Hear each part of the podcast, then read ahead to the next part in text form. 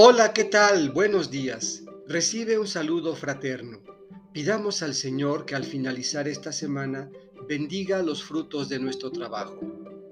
Continuando con la lectura del evangelista Lucas, hoy, viernes 22 de octubre, escucharemos del capítulo 12 los versículos 54 a 59. Del Evangelio según San Lucas.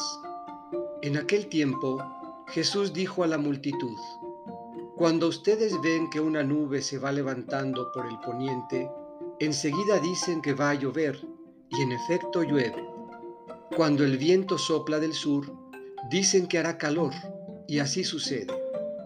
Hipócritas, si saben interpretar el aspecto que tienen el cielo y la tierra, ¿por qué no interpretan entonces los signos del tiempo presente? ¿Por qué pues no juzgan por ustedes mismos lo que les conviene hacer ahora?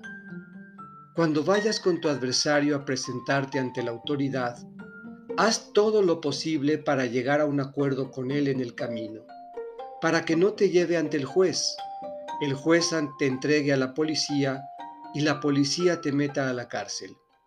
Yo te aseguro que no saldrás de ahí hasta que pagues el último centavo. Esta es palabra del Señor. Meditemos. ¿Sabemos interpretar? Con mirada penetrante y razonamientos críticos, somos capaces de interpretar el aspecto que tienen el cielo y la tierra, pero no de mirar al presente y desentrañar de la realidad lo justo de lo injusto o lo que conviene hacer.